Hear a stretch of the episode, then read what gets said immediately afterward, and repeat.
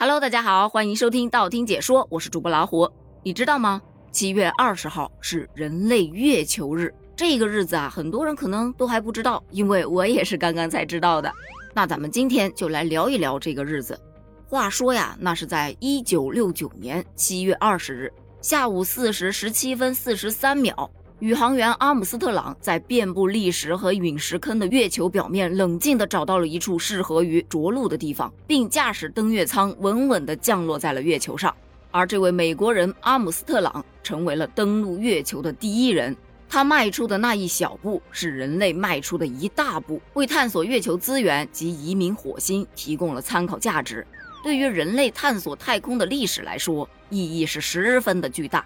所以，为了纪念这一天，将每年的七月二十日设为了人类月球日。那说到月球呢，咱们探月院士欧阳自远就介绍称，月球一直在护卫着地球母亲。你看它表面被撞得坑坑洼洼的，那是它在以微弱的身躯为地球抵御太多小天体的撞击，用实际行动来守护着地球。所以这个话题一出来，网友在下面纷纷的感谢月亮，谢谢月亮为地球遮风挡雨。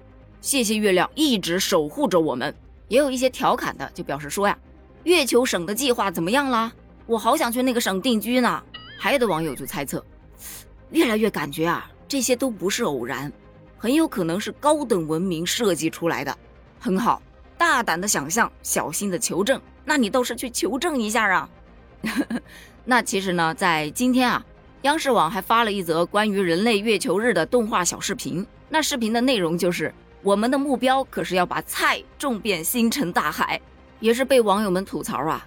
咱们的星辰大海看来是绿色的呀，咱就是说，咱中国人对种菜是有多深的执念呀！笑死！那你知道吗？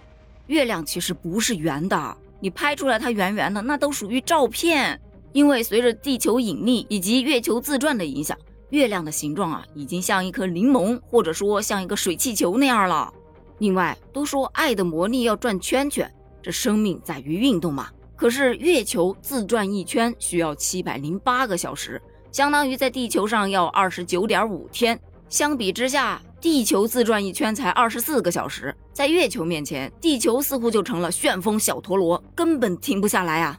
还有，在咱们古代的神话故事里面，月亮啊是嫦娥仙子的住所，也被叫做广寒宫。你还别说啊，古人取名字真的有一套，因为月球是真的寒。你想想啊，月球虽然白天的气温可以高达一百二十七摄氏度，但是晚上的温度可以低到负一百八十三摄氏度啊，那可真真是寒气逼人，叫广寒宫没毛病。另外，你知道吗？